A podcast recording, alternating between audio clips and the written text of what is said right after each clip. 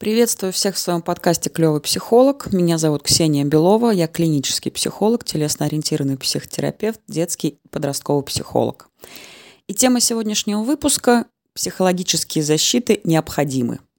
Или психологические защиты необходимы. И это же предложение можно закончить и вопросительным знаком. Необходимы ли психологические защиты – и ответом на два вот этих аспекта я и хочу сегодня поделиться своим видением этого. Вообще, сначала отвечу на вопрос, что да, психологические защиты, они необходимы. Что такое защита? Когда она активируется, вообще в принципе, само понятие защита, когда нам что-то угрожает. И для того, чтобы справиться, и это очень часто ситуация, когда мы не можем напрямую противоборствовать какой-то угрозе, какой-то опасности, мы уходим в защиту. Мы начинаем защищать себя, чтобы выжить, чтобы остаться э, целыми, полноценными и так далее, чтобы как-то себя сохранить. И защита – это такое очень широкое понятие. Существуют не только психологические защиты. Наше тело защищает себя в ситуациях болезни или в ситуации, например, переохлаждения, когда вся кровь в основном идет на обеспечение жизнедеятельности жизненно важных органов, и при этом она уходит из конечностей ну или любые другие ситуации, когда, например, мурашки на коже, да, когда человеку холодно, поднимаются волоски, это тоже своего рода защита. И почему не может быть защиты на психическом уровне. Ведь на самом деле боль психологическая, которая переживается человеком да, на психическом уровне, она подчас гораздо сильнее, чем боль физическая или переживания какие-то физические. И поэтому, естественно, наш мозг, наша психика придумал механизм защиты, в том числе и психологической. Поэтому, конечно, да, в тех ситуациях, когда невозможно справиться со своими чувствами, со своими эмоциями, переживаниями, конечно, эта защита необходима. И когда мы говорим, например, о детях, и вообще, в принципе, этот выпуск сначала я хотела посвятить такой теме, как мы заложники детства, да, или дети заложники родителей, или жизненных ситуаций, потому что чаще всего именно ребенок, находясь в какой-то сложной ситуации, он не может справиться с этим самостоятельно, и он вырабатывает защиты, то есть его психика вырабатывает защиты. Важно отметить, что это происходит в основном на бессознательном уровне, но об этом чуть позже. То есть если на, на ребенка, например, все время орут в семье, как-то психологически давят, или э, еще больше его, например, бьют, если в семье какая-то очень нездоровая обстановка, ему куда деваться? Да, он может попытаться сбежать, и такое тоже есть. Но в большинстве случаев ребенок все-таки ищет возможности как-то с этим справиться. Его психика, его тело ищет такие возможности. И я не буду говорить в этом выпуске о том, какие конкретно защиты, да, и как они распределяются. Просто скажу, что является примерами, да, в той ситуации, когда ребенку очень тяжело, вот это вот убегание физическое, которое невозможно, и опять-таки оно же не ведет к решению проблемы чаще всего, оно может стать убеганием на физическом или психическом уровне. Когда ребенок, например, вырабатывает просто такую нечувствительность. Или наоборот, когда на ребенка все время давят, все время орут, в какой-то момент, не выдерживая вот этого вот гнета и понимания, что мир очень жестокий, что родители жесткие или жестокие, он начинает это перенимать на себя, что да, это со мной что-то не так. И это э, сразу отсылка к мазохистической структуре. Или когда ребенок, например, ему не хватает радости, ему не хватает любви. Или когда в семье в целом все неплохо, но, например, много детей, а он старший, он взрослый, и ему не хватает внимания, он начинает искать эту радость, и он уходит, например, в еду. Это вообще очень распространенный случай. Или когда, становясь чуть старше, он, например, может связываться с какой-то компанией. Или он может даже уходить в какие-то довольно такие позитивные психологические защиты, да, более зрелые, об этом тоже чуть позже, как, например, уход в учебу, когда он всецело погружен в это, и это такой его способ справиться со сложными чувствами. Или даже если в семье все хорошо, и это, кстати, касается не только детей, а вообще э, это к вопросу о том, когда защита формируется и когда они нужны. Когда происходит очень тяжелая ситуация – если, например, в семье не становится какого-то родителя по разным причинам, он может уйти, да, развод, или он может уйти физически, умереть, или происходят какие-то очень тяжелые события. И тоже как это прожить? Тут не только детям, тут и взрослым очень тяжело. И поэтому психика в этой ситуации, чтобы себя сохранить, буквально, чтобы не разрушиться, чтобы человек не сошел с ума, она как раз вот эти защиты и создает они могут быть очень разные. Я, наверное, сделаю какой-то выпуск, где буду рассказывать более уже подробно о разных способах защиты. Да, это может быть регрессия, когда вдруг взрослый человек впадает в детство, да, как мы можем это сказать, как обычно говорят. Или когда он начинает есть, например, для того, чтобы справиться со своими эмоциями, да, или что, когда он становится абсолютно нечувствительным, замороженным и на физическом, и на психическом уровне, когда кажется, как будто эмоций нет. Или когда он, наоборот, начинает быть излишне оптимистичным. Это все способы защиты. И э, эти защиты необходимы, чтобы психика это прожила. То есть она не может справиться с потоком эмоций, переживаний и собственных чувств, и чтобы не разрушиться, чтобы где-то как-то не сломаться, чтобы какой-то кластер у нее там не выпал, и в будущем это как-то не сказалось. Она себя защищает. Это, знаете, еще можно сравнить с костылем. Если человек сломал ногу, ну, как бы нормальный человек в здравом уме не будет эту ногу нагружать он будет пользоваться подручным средством. То есть сначала постельный режим, потом он будет пользоваться костылем. И вот эти психологические защиты – это своего рода костыль, который на самом деле необходим и который помогает. И э, психологические защиты, они на самом деле формируются в любом возрасте. Просто, как я уже сказала, будучи детьми, с одной стороны, психика более гибкая, более подвижная, более выносливая, с другой стороны, очень часто у ребенка нет опций – чтобы справиться с какими-то своими сложными чувствами.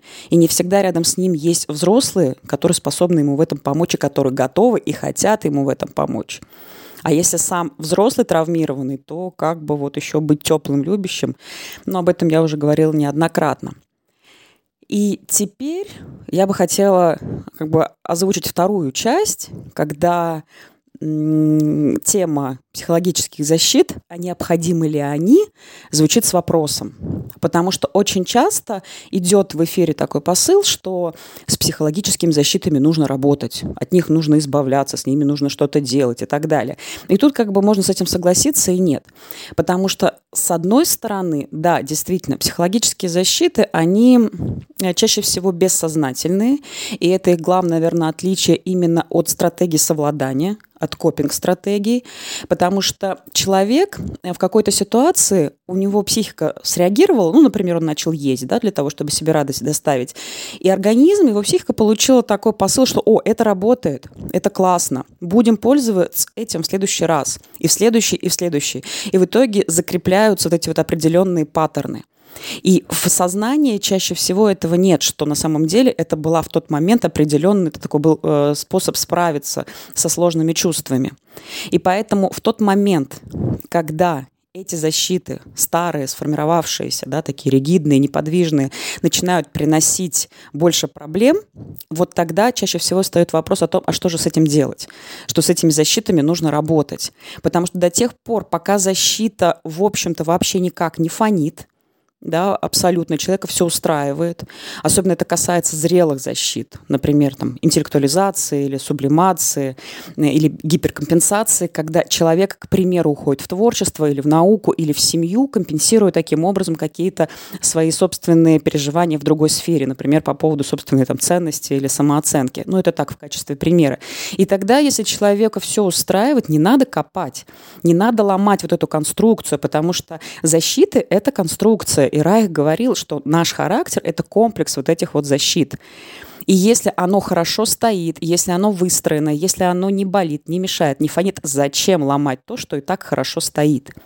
Но в тот момент, когда есть понимание, что, к примеру, уход э, в еду это не конструктивная защита, которая приводит к проблемам со здоровьем или там, к проблемам с собственным оценка собственного тела, собственной внешности, самооценки, то тогда, конечно, стоит вопрос о том, что с этим нужно работать. И вот тут как раз идет работа с сознанием. Почему э, проговаривается все это в работе, например, с психотерапевтом или психологом? Потому что сначала это нужно осознать, а что происходит, что именно меня мучает, почему вот это вот мой э, традиционный способ совладания, способ реакции вдруг начал сбоить и приносить какие-то проблемы в жизни. То есть и вот тогда это достается, тогда вот эта защита, которая именно является защитой, она приходит в сознание, и тогда с ней можно работать потому что, как я уже сказала, в большинстве случаев они бессознательные. И тут еще очень важен какой момент. И в этом, я считаю, огромный плюс работы э, со своей психикой, со своей психологией, то, что мы меняемся, мы развиваемся, мы взрослеем, и те психологические защиты, которые подходили нам раньше, они уже не подходят. Да, формируются новые, что-то в жизни меняется, но если опять-таки есть понимание, что что-то работает не так, что нужен другой способ совладания, вот тогда действительно с этим нужно что-то делать. И хорошая новость в том, что с этим можно что-то сделать. Ребенок, который не может справиться там, с тиранией, например, своих родителей, став взрослым, может с этим что-то сделать и в силу того, что он осоз... более сознательный, и в силу того, что он обладает больше свободой, ну, во всяком случае, должен, да, э, в силу того, что он может сепарироваться на всех уровнях, и тогда с этим можно работать. Поэтому говорить о том, что хорошо это или плохо психологические защиты, нужно сначала поразмыслив над ситуацией. Потому что забрать у человека его защиту, к которой он привык, не дав ничего взамен – это все равно, что у человека, у которого сломана нога, забрать этот костыль. Да, ему тяжело, ему плохо, может быть, с этой защитой, но он пока не выработал другого способа совладания, более конструктивного, более адаптивного. И именно, опять-таки, на выработку вот этих способов совладания, здоровых, таких сознательных, взрослых, либо на формирование более зрелых защит и направлена работа собственной психикой – то есть нельзя просто сломать эту конструкцию. Нужно обязательно что-то предложить взамен. В идеале, конечно, такие зрелые личностные какие-то э, механизмы, когда нужно не защищаться от каких-то очень сложных чувств, а работать с ними – проживать их, переживать их и быть уверенным в том, что ты это сможешь сделать, обретать вот эту внутреннюю опору. Но тут тоже есть нюансы, потому что у людей разная психика, разная сила нервной системы, разная генетика, и даже ситуации бывают разные. И один и тот же человек, который в одной тяжелейшей ситуации справится, сдюжит, как говорится, да, в другой ситуации просто сломается. Ну, потому что все, коробочка полна.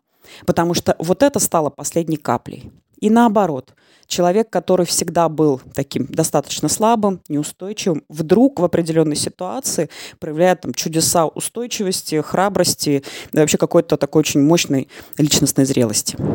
Поэтому отвечать на вопрос, нужны ли психологические защиты, хорошо это или плохо, нужно всегда, учитывая комплекс обстоятельств. Ну, в общем-то, как и в любой другой ситуации, потому что крайне редко бывает что-то очень однозначное. А я с вами прощаюсь и надеюсь, что вам было интересно. Всем пока!